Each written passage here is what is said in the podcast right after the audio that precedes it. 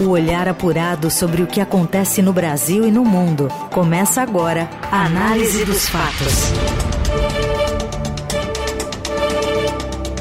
Olá, seja bem-vinda, bem-vindo. A Análise dos Fatos está no ar, aqui pela Rádio dos Melhores Ouvintes. Eu sou a Carolina Ercolim e te apresento as notícias que importam nesta sexta-feira num programa que depois fica disponível para você ouvir nas plataformas de áudio em formato podcast. Mas primeiro ao vivo, aqui os destaques da edição deste 8 de setembro.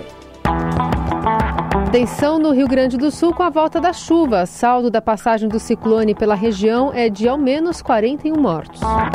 Violência na Baixada Fluminense. Menina de 3 anos é baleada dentro do carro da família. E ainda, medo de brasileiro fugitivo fecha atração turística americana, enquanto no G20, Brasil, Estados Unidos e Índia preparam aliança global pelo etanol. O que acontece no Brasil e no mundo. Análise dos fatos.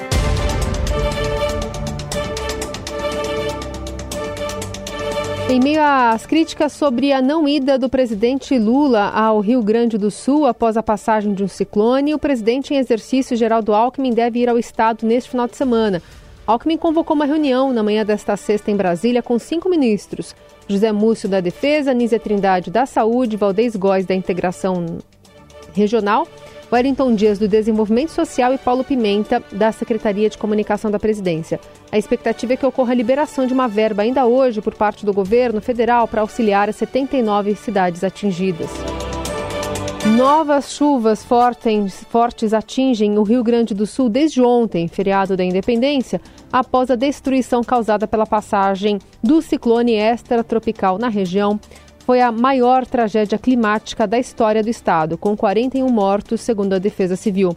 Uma pessoa também morreu em Santa Catarina.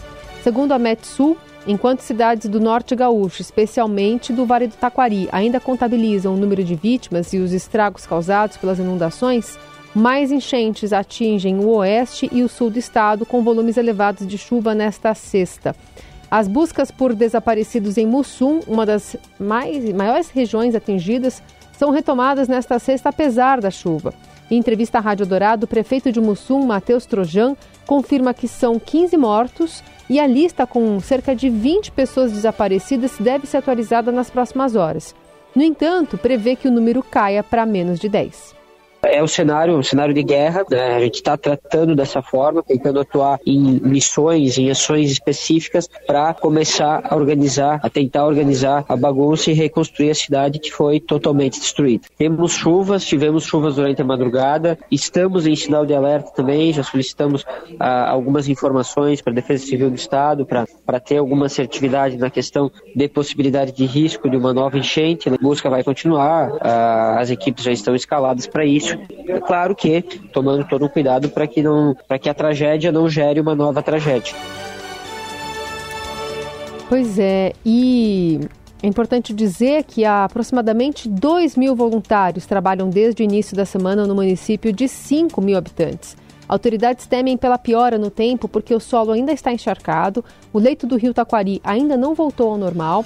Segundo o prefeito de Mussum, a prioridade de resposta é a humanitária, no atendimento às famílias. No médio prazo, Matheus Trojan espera ajuda dos governos estadual e federal para apoiar a economia local.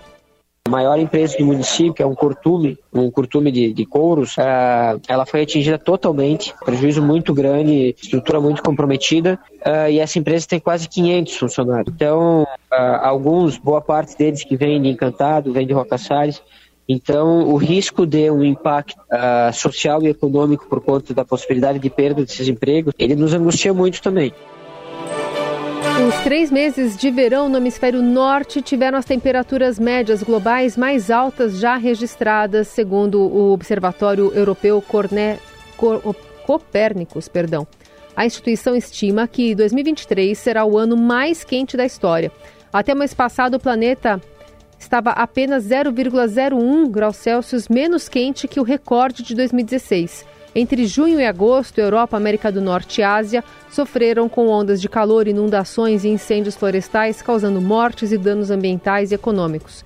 Nesse período, a temperatura média foi de 16,7 graus, representando um aumento de 0,6 graus Celsius sobre a média registrada entre 91 e 2020, devido às mudanças climáticas provocadas pela ação humana. Na Eldorado, análise dos fatos. Uma criança de 3 anos foi baleada na noite de quinta-feira no arco metropolitano em Seropédica, na Baixada Fluminense. Heloísa dos Santos Silva estava no carro com os pais, a irmã de 8 anos e a tia, quando disparos foram efetuados contra o veículo. Os parentes dizem que o tiro partiu de agentes da Polícia Rodoviária Federal. Segundo o pai, o tiro acertou a coluna e a cabeça da criança. Ela passou por uma cirurgia de risco no Hospital Adão Pereira Nunes, em Saracura, Saracuruna, em Duque de Caxias. William Silva, pai da menina, afirmou que ela não tem previsão de alta e que Heloísa ficará desacordada pelas próximas horas. É, eu queria deixar o agradecimento aos profissionais aqui do hospital que eles nos recepcionaram muito bem. O atendimento foi excelente, a todo momento eles ficaram preocupados com a gente. Foi muito bacana. Não tem previsão de alta, mas ela tá, ela tá desacordada, né? Vai ficar pelo menos aí as próximas 48 horas desacordada. Então não tem previsão ainda. De acordo com o pai, ele passou pelo posto da Polícia Rodoviária Federal e não foi abordado em nenhum momento, mas percebeu que a viatura da polícia passou a segui-lo e ficou muito próximo ao seu carro. A família mora em Petrópolis, foi passar o feriado em Itaguaí, na região metropolitana do Rio, com os parentes. Eles estavam voltando para casa quando o carro foi alvo do ataque. O que acontece no Brasil e no mundo? Análise dos fatos. A Polícia Federal aceitou fechar um acordo de delação premiada com o tenente-coronel Mauro Cid, ex-ajudante de ordens do ex-presidente Jair Bolsonaro. A decisão ainda deve ser discutida pelo Ministério Público Federal e homologada pelo Supremo Tribunal Federal. De acordo com a Globo News, Mauro Cid foi de livre e espontânea vontade com seu advogado César Bittencourt para o STF no final da tarde da última quarta, a fim de confirmar que fará a delação premiada. O encontro foi com um juiz do gabinete do ministro Alexandre de Moraes.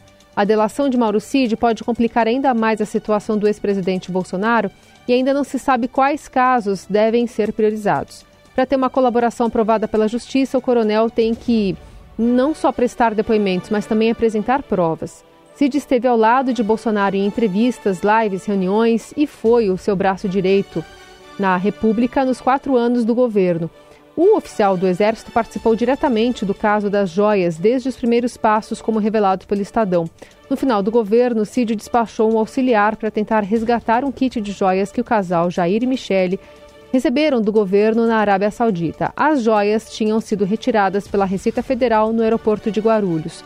O ex-ajudante de ordens também participou da operação para a venda de outros objetos de valor que Bolsonaro recebeu como presente na qualidade de chefe de Estado. Os itens deveriam ter sido re restituídos à União, mas foram despachados para venda nos Estados Unidos. No caso das joias apropriadas pelo ex-presidente, que foram colocadas à venda, Cid deixou rastros em e-mails, conversas por aplicativos de mensagens e movimentações financeiras que podem acabar comprometendo seu ex-chefe. Você ouve Análise dos Fatos. Seguimos com a análise dos fatos, agora para falar sobre o G20. O presidente Lula desembarcou hoje na cidade de Nova Delhi, na Índia. Os compromissos oficiais do presidente no país ainda não foram divulgados, mas de acordo com informações de Felipe Frazão, enviado especial do Estadão ao encontro da cúpula do G20, Lula terá uma reunião pouco controversa. Frazão, compartilha com a gente mais informações sobre esse encontro. Uma reunião com o príncipe herdeiro é, da Arábia Saudita, Mohammed bin Salman, que é o responsável por dar essas joias que causaram um terremoto na política brasileira, é, as joias sauditas é, ao ex-presidente Jair Bolsonaro, à primeira-dama, ex-primeira-dama Michele Bolsonaro, e que estão tomando conta do nosso noticiário em grande parte ainda.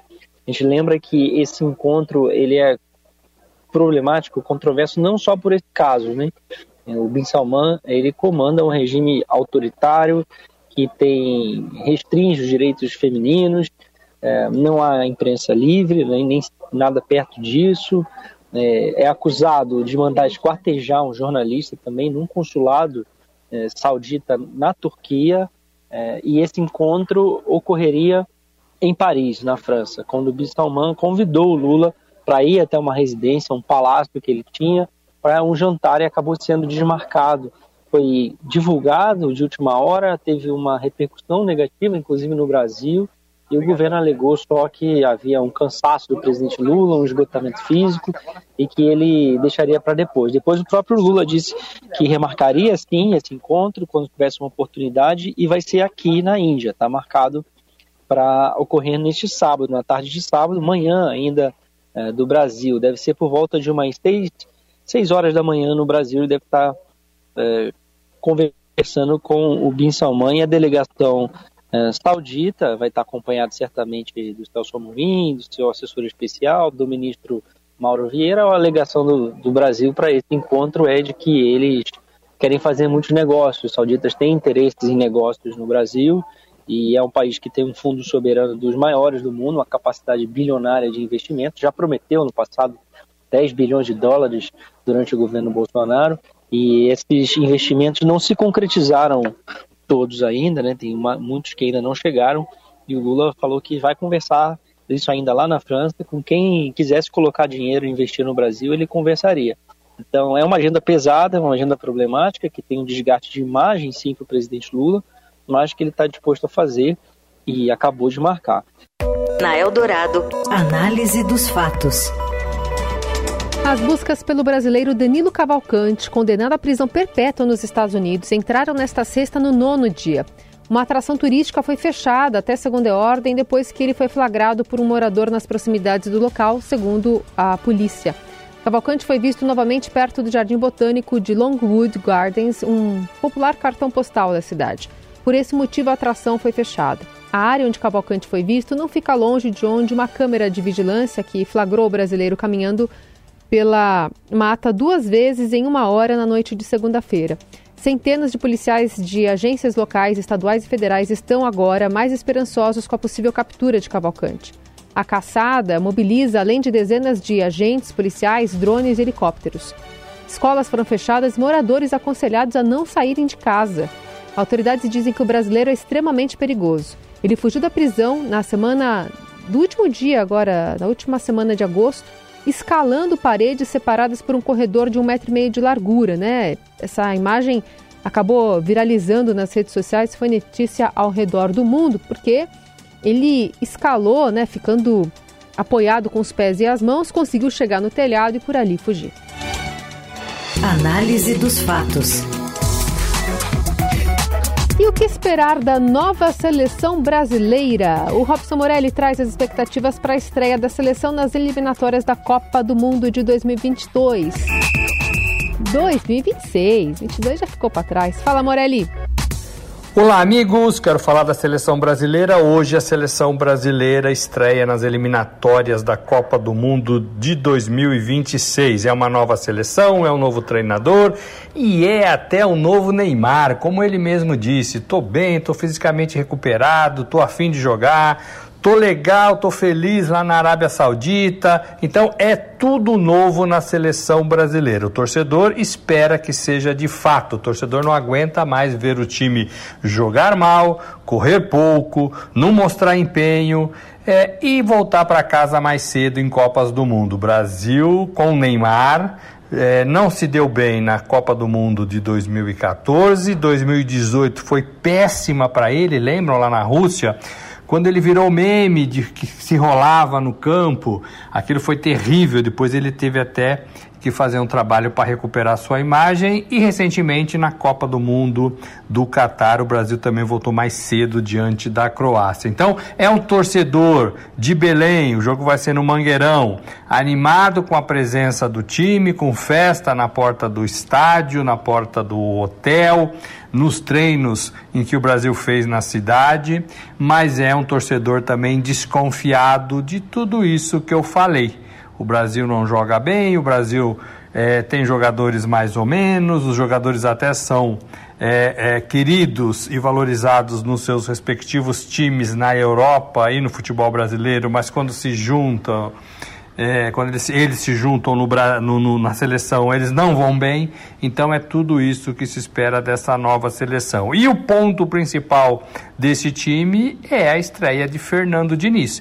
um treinador que divide o trabalho da seleção com o Fluminense, um treinador que tem muito do seu trabalho questionado a longo prazo porque tem vencido poucos campeonatos e sempre é demitido no meio das temporadas. Agora ele faz um trabalho mais interessante no Fluminense, mas é um treinador de ideias novas, é um treinador que pensa o futebol de uma forma diferente, é um treinador que gosta do jogo bem jogado, é um treinador que gosta do time com a bola. Chegamos a pensar que entregar a bola para o adversário era uma boa estratégia. Gente, não é. Não é. Quem tem a bola fica com a bola e tem mais chances de jogar bom futebol, de fazer gols, de atacar.